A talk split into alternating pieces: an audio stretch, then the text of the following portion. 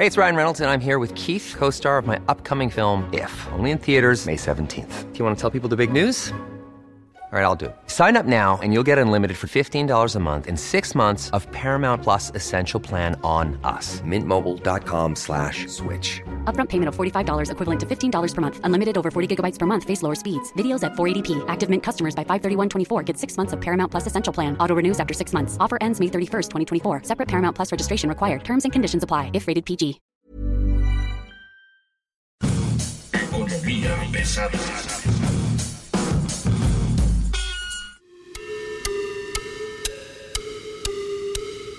Bienvenidos, bienvenidas, bienvenidas. Señoras y señores, mi nombre es Luis Carriles, arroba Luis Carrujos, y como siempre, está usted llegando a los territorios inhóspitos de economía pesada. Hoy tenemos a Carlos Ramírez, un consultor en economía y un especialista en riesgos políticos, con un tema que le va a caer a toda madre, el nearshoring. Y la pregunta es, y lo, tenemos que contestar un poco hoy, es si México va a poder aprovechar la enorme oportunidad que tenemos hoy con el nearshoring una oportunidad que me parece, desde mi punto de vista, no la vemos desde el Telecán, la oportunidad que tenemos hoy de tenerla en las manos, un montón de cosas como tener electricidad suficiente, ¿no? Combustibles, nuevos participantes, reglas en la competencia, mayor certidumbre regulatoria, fiscal, administrativa. En fin, Carlos, pues este es el reto. Se presume Tesla como si Tesla este, fuera la última Coca-Cola del desierto y la realidad es que Tesla es el último de los participantes de una industria que están ya en México desde hace muchos años, ¿no? El caso de los clusters de Puebla, el caso de los clusters de, Guanajuato, lo que se hizo en Hidalgo. ¿Cómo ves? ¿Cómo estás, mi querido Carlos? Muy bien, estimado Luis, qué gusto saludarlos y saludarte a ti. Eh, pues mira, yo creo que para entrarle a este tema del nearshoring, lo primero que tenemos que hacer es entender qué es el nearshoring, porque en una de esas, como el tema está de moda, pues cada quien puede estar entendiendo distintas cosas respecto a este fenómeno, ¿no? O sea, lo primero que tiene que quedar claro es que estrictamente hablando no es un fenómeno nuevo.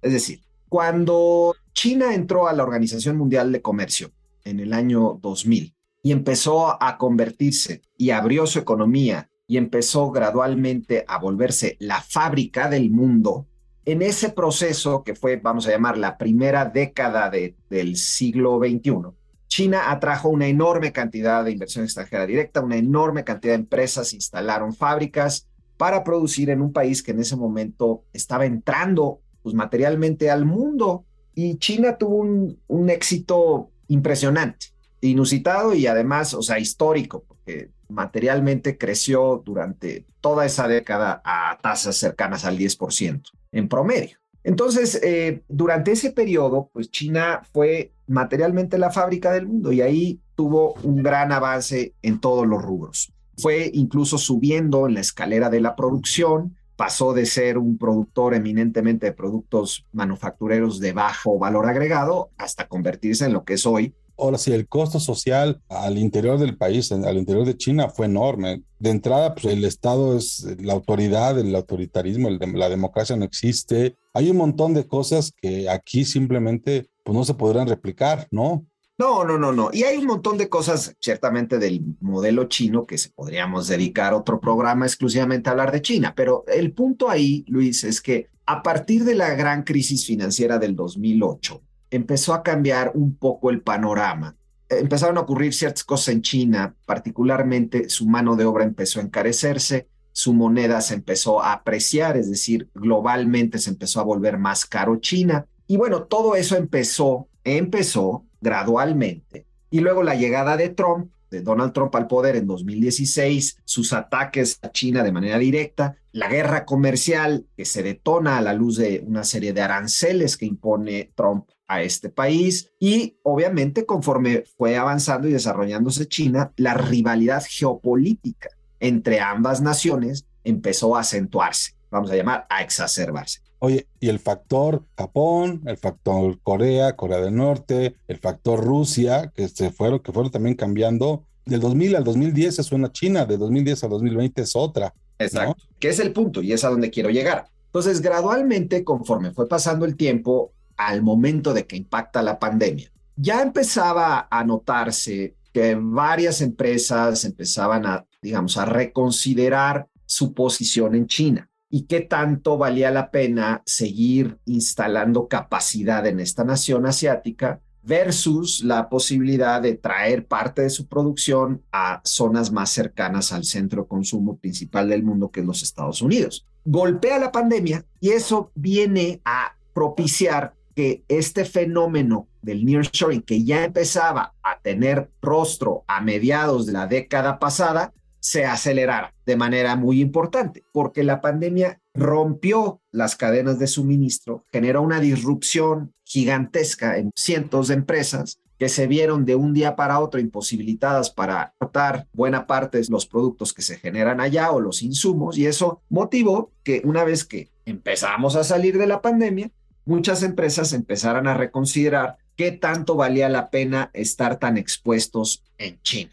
Esto, en resumen, ¿Qué es el nearshoring? Pues es que muchas empresas están reconsiderando la relocalización de sus plantas en China y traerlas más cerca eh, al principal centro de consumo del planeta, que es Estados Unidos, que además de todo, con el gobierno de Joe Biden, ha aprobado dos muy potentes eh, iniciativas legislativas que hacen muy atractiva a la región de Norteamérica producir en la región de Norteamérica.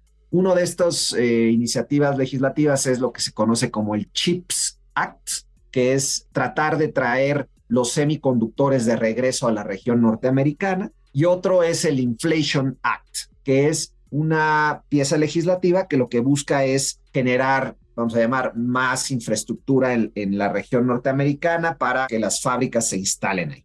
Todo eso de rebote, materialmente de rebote, no es que hayamos hecho nada maravilloso, Luis. La realidad es que de rebote nos está empezando a beneficiar de manera muy importante, porque México, por su geografía, por sus tratados de libre comercio, por su estabilidad macroeconómica y política con todos sus problemas, es un lugar ideal para que es parte de esas empresas que están reconsiderando localizarse cerca de Estados Unidos se vengan para acá. Entonces, ahí está la oportunidad. Eso es el nearshore. El tema con México, y es la parte que yo, que yo quisiera como poner en la mesa. México tiene un montón de retos que enfrentar y el principal es en el energético y el de Estado de Derecho. Y la pregunta es si tenemos la suficiente profundidad en ambos temas como para aprovechar esto, esto que se está abriendo. O sea, si entendemos que un poco es el América para los americanos, incluyendo los norteamericanos, ¿no? Pero sí hay como dudas si vamos a tener, por ejemplo, hay alertas críticas ya sobre el próximo verano en el país, o si tendremos la capacidad de transformación de energía, no están dando las finanzas públicas lo que esperábamos y el rebote económico se acabó muy pronto, ¿no? Esta oportunidad dorada, ¿la podemos aprovechar? justo yo creo que es ahí donde debemos de centrar nuestra atención, porque ahorita México está de moda en todos los foros en donde se para uno, foros empresariales, académicos. El nearshoring es el tema número uno. Hay una ola de optimismo en este momento sobre México que se observa claramente en la evolución que está teniendo el tipo de cambio.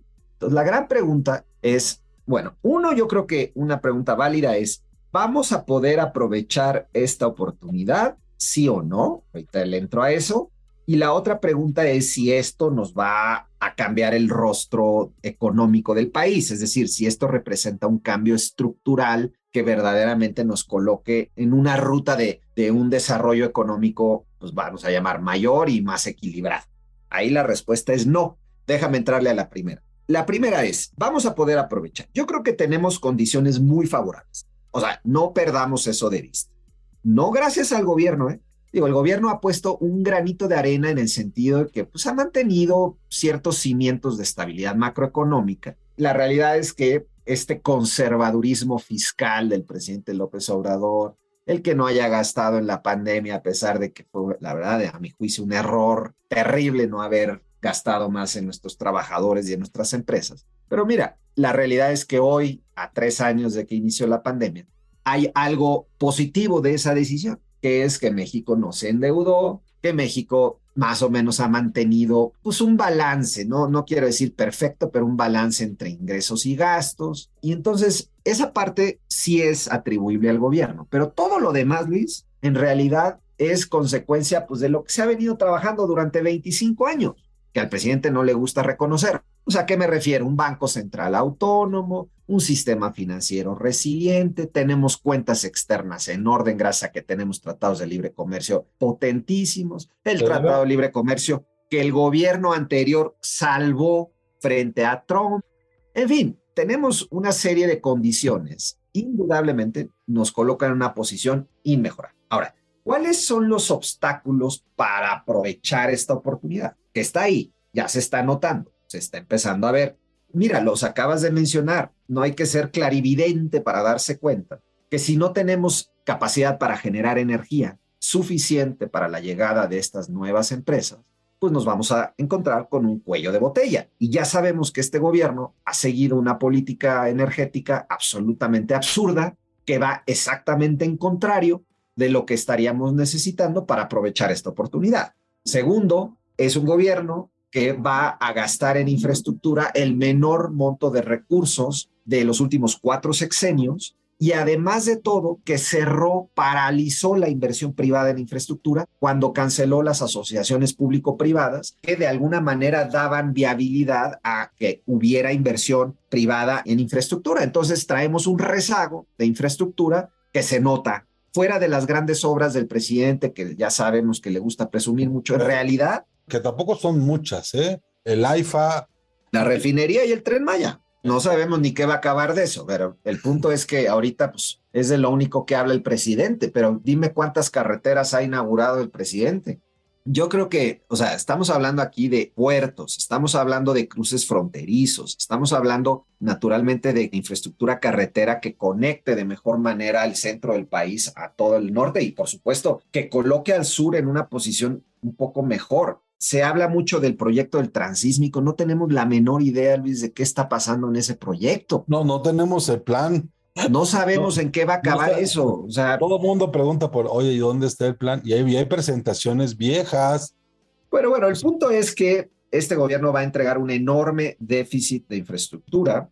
Ya mencionaste el tema de seguridad. Indudablemente aquí todavía tenemos un enorme tarea por realizar, no hemos resuelto nuestros problemas de inseguridad, la extorsión está en niveles récord, los homicidios han bajado pero muy poquito, o sea, no quiero decir que no ha habido algunas mejorías, pero realmente lo que se ha visto en mejoría es bastante pobre para las promesas que realizó el gobierno. Y un último punto clave, fundamental, y si quieres ahí le entramos al tema de Tesla, que es la certeza regulatoria jurídica que otorga el gobierno federal y estatal a, digamos, a los inversionistas en el país.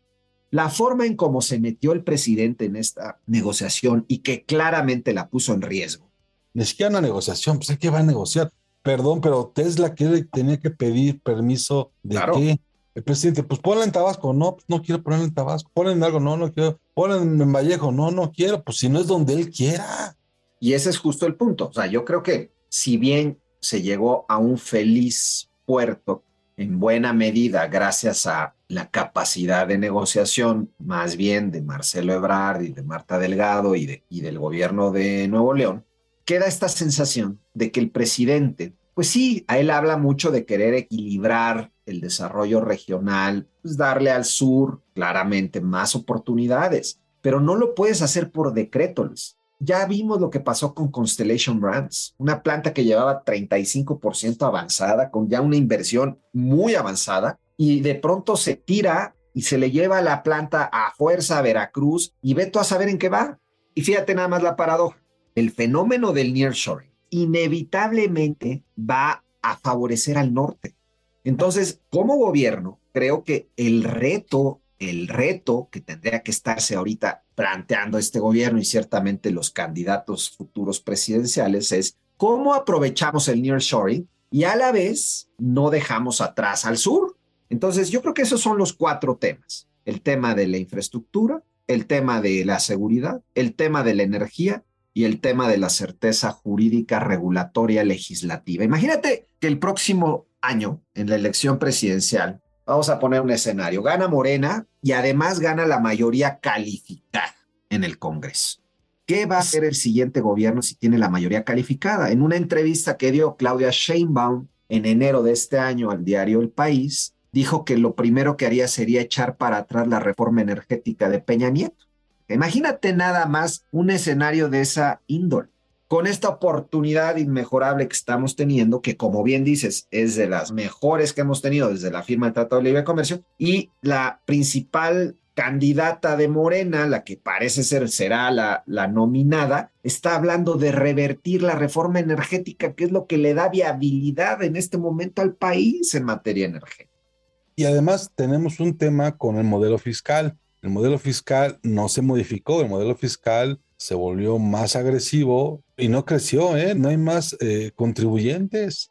No, no estamos viendo el crecimiento de la masa de contribuyentes, así que es, uy, hay un montón más ahora. O sea, les estás cobrando más a los que ya les estabas cobrando. Tampoco hay como un gran desarrollo en esa parte, ¿no? Y no estás trayendo inversión nueva a, a cosas nuevas y entonces pues mantienes a los que estaban más sometidos y los que llegan pues mejor le están pensando dos veces. Yo creo que más de un proyecto de infraestructura o, de inversión, de expansión de alguna empresa está esperando el 2025 para empezar. Sí, yo creo que muchas empresas están esperando un poco a que pase el sexenio. A ver, Luis, nada más. Empiezo a ver un cambio de señales, ¿eh? eso sí hay que reconocer, porque no nos vaya a pasar que nos quedemos atorados un poco en el pasado, ¿no? De lo que ha pasado estos cuatro años. Ya sabemos, han sido muy malos para la economía la economía en cuatro años creció 0%.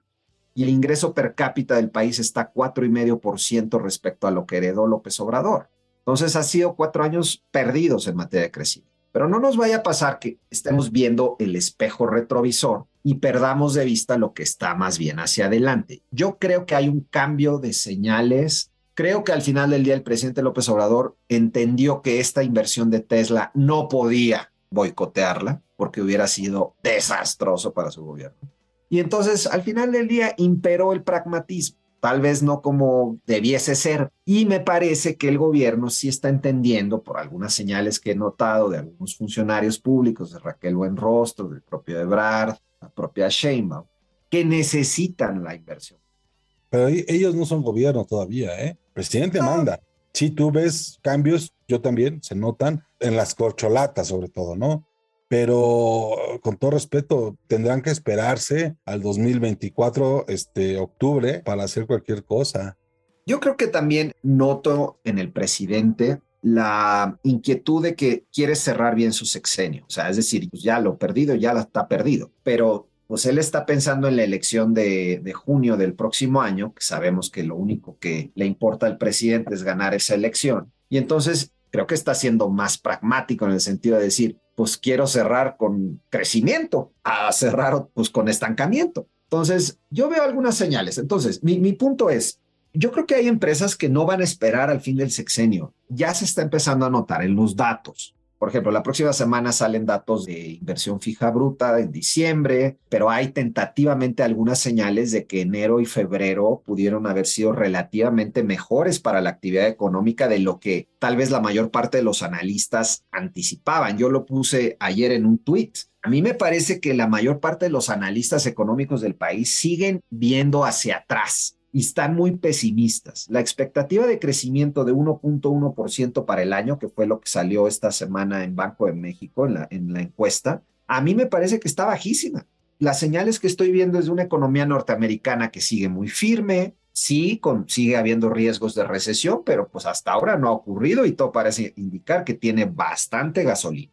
Y por otro lado, veo una economía mexicana en donde el sector exportador tuvo un mes de enero espléndido, donde eh, los datos de, consumo han salido bastante bien. Ayer salieron datos de recaudación bastante buenos en enero. En fin, veo señales de que la economía mexicana no es que estemos en un boom, no es que estemos volando, no, pero sí estamos teniendo un desempeño mejor a lo que tal vez se suponía.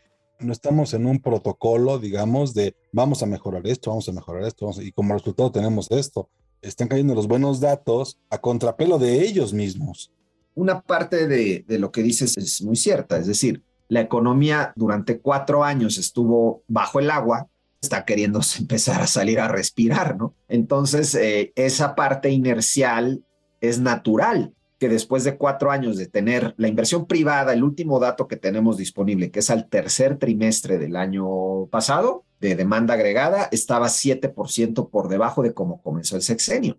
O sea, son cuatro años perdidos en materia de inversión privada. Yo creo que parte de la recuperación que estamos viendo hoy es resultado de ello. Es resultado de que están los inversionistas empezando pian pianito, despacito, eh, volviendo a retomar la inversión. Y el nearshoring está alimentando la idea, que creo que es favorable para México, de que hay una oportunidad. Entonces, es como un círculo virtuoso, Luis. Se habla del nearshoring, de pronto vemos una inversión como la de Tesla, cambia un poquito el ánimo, muchos dicen ya se va a acabar este sexenio, ya viene el otro, eso abre una nueva oportunidad para mejorar el clima de negocios. Y entonces se puede estar gestando un círculo virtuoso, mejor al que hemos estado metidos los últimos cuatro años. Los obstáculos están ahí, pero creo que sí está hoy por hoy un ambiente mejor a lo que se hubiera pensado siquiera hace tres o cuatro meses. Te la compro, nada más que todo esto es inercial. Y ese es el problema. No hay una política definida para hacerlo, porque entonces pues, tendrías una explicación de por qué ocurrió. El dólar, la gasolina, este, las tortillas. ¿Quieres un comparativo cruel, divertido y al mismo tiempo sarcástico? Hoy un dólar no te alcanza para comprar un kilo de tortillas o un litro de gasolina. 800 gramos de tortillas y te alcanza para más o menos 750 mililitros de, de gasolina extra. Pero a ver, Luis, yo creo que vale la pena separar. O sea, claro que hay muchas contradicciones en este gobierno en cuanto a su visión y su política económica. Y una de ellas es celebrar que el tipo de cambio esté en 18 pesos. A mí me parece una mala noticia la verdad. México en este momento lo ideal sería que tuviéramos una moneda depreciada, no apreciada, porque esa apreciación lo que está propiciando, además de generarle menores ingresos a los que reciben remesas, a los exportadores, etcétera, etcétera, está propiciando claramente que pues, las importaciones se vuelvan más atractivas, y por tanto, mucha de la, seguramente esas importaciones van a crecer y adicionalmente está volviendo más caro a México. Con los niveles de inflación que traemos ahorita, que son los más altos en 23 años, los salarios están creciendo a doble dígito, lo cual es una buena noticia desde el punto de vista del trabajador. El problema es que la productividad no está incrementándose en esa proporción. Entonces, todo esto da como resultado que México se está volviendo más caro. Y eso es inevitable en un fenómeno como el que estamos viviendo. El problema es que si no viene acompañado por ganancias en productividad, entonces esa apreciación cambiaria, ese volverse más caro, nos va a volver menos competitivo. Y tal vez ahí es donde está, creo yo, el riesgo y un gobierno que no entiende, me parece, ese fenómeno y por eso celebra el tipo de cambio cada día, como si fuera un gran logro que el tipo de cambio se estuviera apreciando. Carlos, muchas gracias. Agradezco mucho que hayas podido estar hoy con Economía Pesada explicando el marxismo desde el iPhone. Gracias a ustedes. Esto fue todo, amigos. Muchas gracias. Suscríbase, dele clic a la campanita y estaremos próximamente hablando del plan Tesla para Monterrey. le contaremos. Muchas gracias. Hasta luego.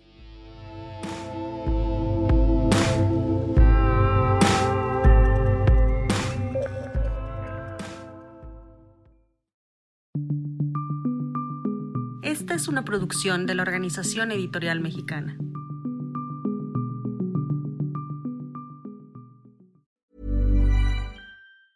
Planning for your next trip? Elevate your travel style with Quince. Quince has all the jet setting essentials you'll want for your next getaway, like European linen, premium luggage options, buttery soft Italian leather bags, and so much more. And it's all priced at 50 to 80% less than similar brands. Plus, Quince only works with factories that use safe and ethical manufacturing practices. Pack your bags with high-quality essentials you'll be wearing for vacations to come with Quince. Go to quince.com slash trip for free shipping and 365-day returns.